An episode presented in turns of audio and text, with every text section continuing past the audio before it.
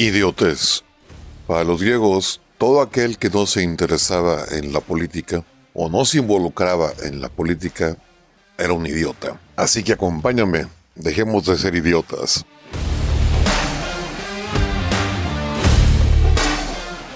¿Qué onda, mis aspiracionistas neoliberales y no abstencionistas, hijos del patriarcado opresor?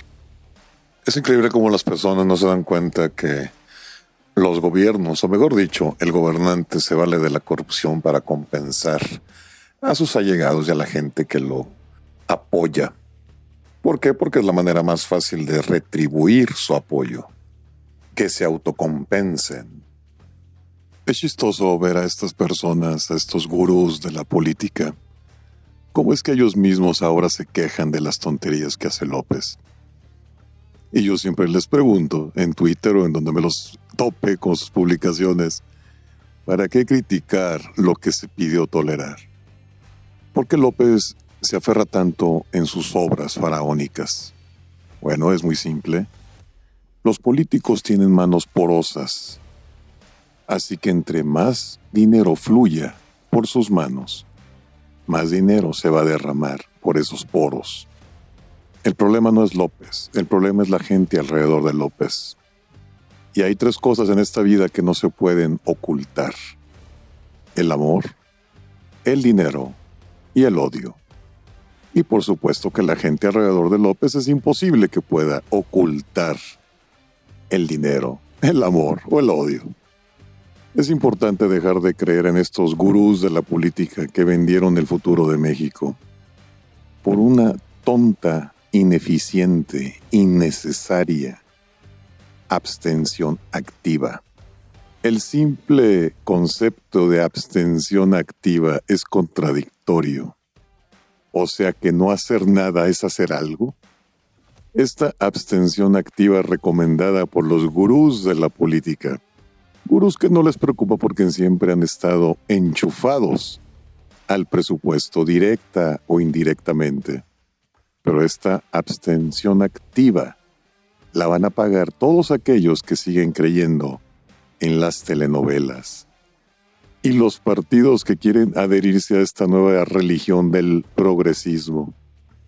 Misma religión que en el resto del mundo donde inició, ahora se está despreciando. Pero aquí sienten que están inventando o descubriendo el hilo negro. Grandes sorpresas se van a dar. Y si algo puedo agradecerle a López es que muchas personas como yo se empezaron a interesar en la política. Esa política que antes yo despreciaba, no me interesaba. Pero como dijeron los griegos, hay que dejar de ser idiotas e involucrarse en la política, porque ahí está nuestro futuro.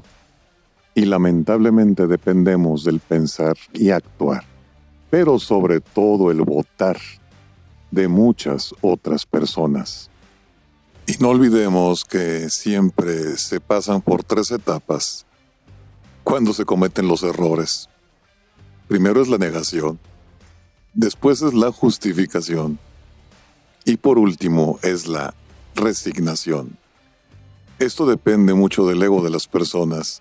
Ante los demás primero lo van a negar, ya que cómo es posible que ellos se equivocaron en su juicio.